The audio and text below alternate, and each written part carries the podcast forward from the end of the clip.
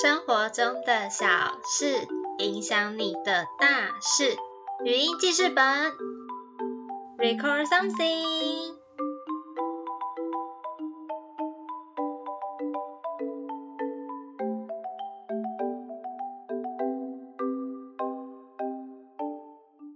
Hello，大家好，我是 TY。今天呢，我和我的朋友去西门町买东西。那因为现在是二级嘛，其实还算是可以出门跟别人碰面啦，但还是要维持防疫，所以我们都有戴好口罩，乖乖的继续弄那个实名制啊，然后也有记得要去喷那个酒精。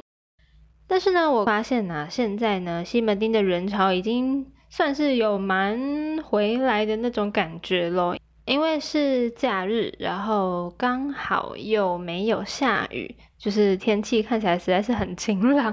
一个晴朗的假日午后，所以呢，其实还有蛮多的人潮的，就是有些人是买吃的啊，有些人是买一些物品之类的。那我跟我朋友呢是去一个卖日本用品的店，因为我们是有目的的要买东西，但就不说这是什么目的了。总而言之呢，我们在。那个日本用品店里面，因为它是日本用品店嘛，所以其实看起来就是一个，哇，好有日本感的一间店。像那家店里面有在卖一些生活用品，然后也有卖食物，然后也有卖那种玩具类的，就是感觉好像如果拿去送人的话，你应该会被人家揍的那一种。你就想说送这个给我干嘛？是不是欠打？我是第一次进去那家店，就觉得还蛮新奇的。我们那个时候边买东西，然后就有聊到一个话题，这个话题呢叫做写日记。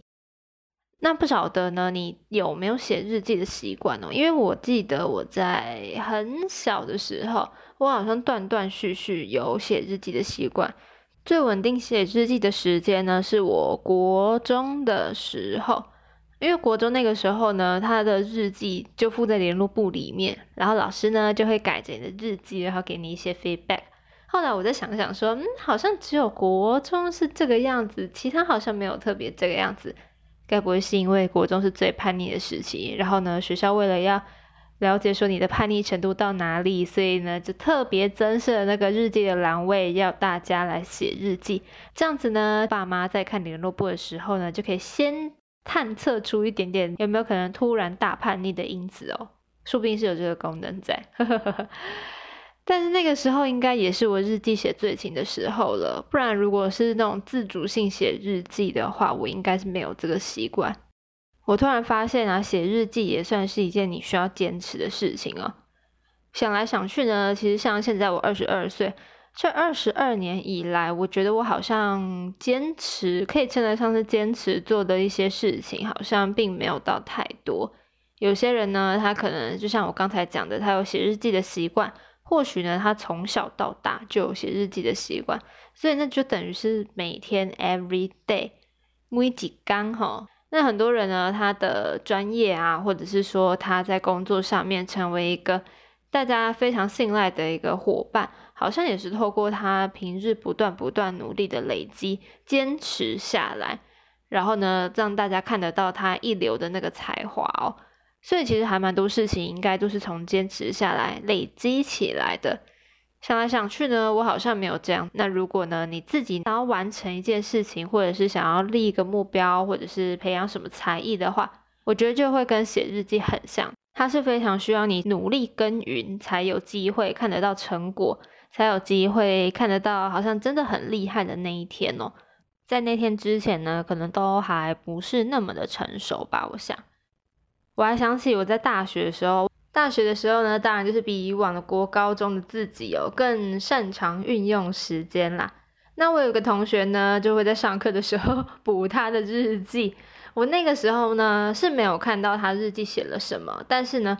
他的日记本呢，他其实就是用那种我们平常在文具店里面看得到的那一种厚的，然后是。体积比较小的，看起来就是小小的一个小长方形的那种，但是是蛮厚的那一个笔记本，然后去写他的日记。那那种笔记本呢，它里面有富含每一天的那个功能，等于说呢，你把那个本子打开，它会有月历的部分，所以你就看到那一格一格小格的是那个月历的地方。再往后面翻一点，它会有每天的，就是 every day 的那一种。那每一天呢，它会有一个长方形的栏位这样子。所以呢，他的日记是写在那个长方形的栏位。总而言之，看起来那个空间就超小。然后就想说，天呐，空间也太小了吧！所以呢，他的字就跟着变得超小。就算是那短短的一个长方形哦，他都可以很认真的在那个有限的空间里面，用小小的字记录他的日记哦。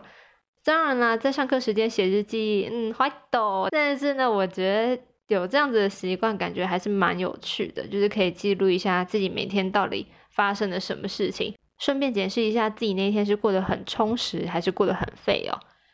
那讲到笔记本呢，其实笔记本有很多种类型嘛，像是有那种线圈型的笔记本，然后还有那一种是它就是整个粘在一起的那一种笔记本。那里面内页的格式呢，也有像是横线的那种格式，或者是方格子状的格式，还有那种全部都是空白的。不晓得你喜欢用哪一种类型的笔记本哦？我还记得呢，在小时候，那个应该是小学了吧？小学的时候，我记得那个时候很流行一种笔记本，是密码笔记本，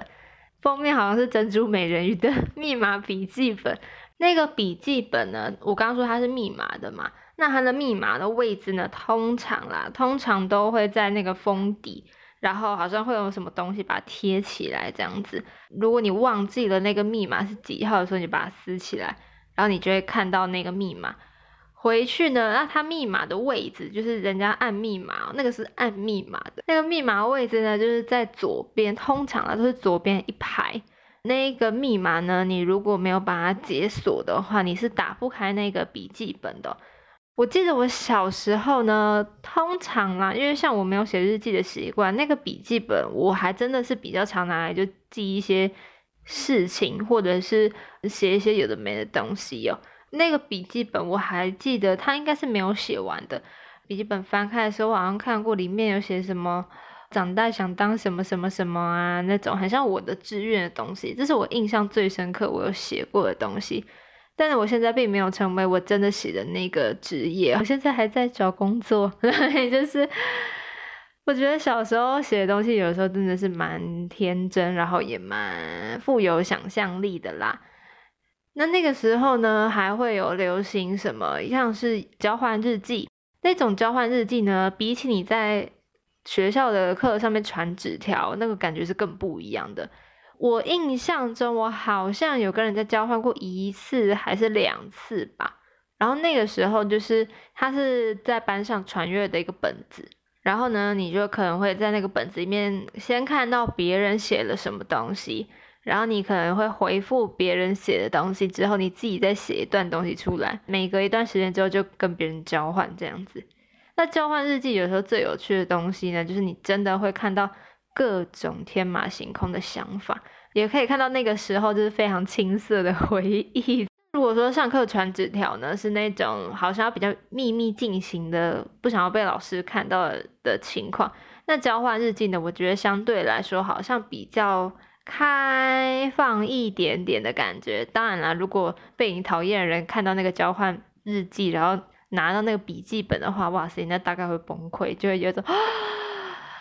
很怕在笔记本里面骂别人，结果就被那个人拿到，那你就完蛋了哈。讲到在本子里面写东西呢，我记得我国中的时候，那个时候还蛮喜欢看小说的。然后我那一个时期呢，就在我的联络簿上，刚才有提到说国中的联络簿上，它就是有一个固定的栏位让你写日记嘛，我就会在那个栏位上面连载小说。可能是因为平常的东西有点懒得写成流水账，但是我那个时候我印象很深刻，我在国中的联络簿里面连载的那种冒险式，因为我当时很喜欢看冒险系列的小说啊、文字或者是动漫，然后我就自己呢在那个联络簿上面自己在那边连载小说，但是呢我一直记得，直到我。国中毕业那个小说都没有完结 到底，因为他栏位有限嘛，所以他就是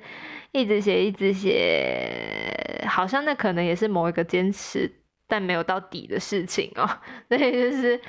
那个时期印象还蛮深刻的。国中的时候真的是也是充满酸甜苦辣啦。我相信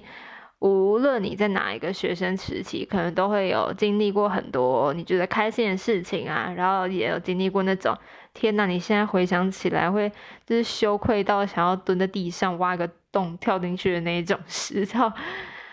不过呢，我觉得真的是多才多姿的学生生活，也让每一个人的生命里面呢有很多不一样的回忆。那有的时候呢，那些回忆可能会跟别人有一些共同的连结，例如说你们可能都共同经历过什么事情。那那件事情呢，是就算你们不是同学，你们可能不是国中同学，你们可能大学，或者是甚至你们出社会。才认识彼此，但是聊到某一件事情的时候，就突然超有共鸣的。我想那个就是身为学生时期共同会有的一些点点滴滴吧，即便不是同一个学校也没有关系哟。那今天呢，跟大家分享了一下我去西门町的情况，然后呢，也跟大家聊了一下关于写日记。关于笔记本的一些想法，还有我想得到的一些有趣的小回忆哦，跟你分享。那今天的语音记事本呢，就到这里记录完毕喽。我是 T Y，那我们就下一次再见喽，拜拜。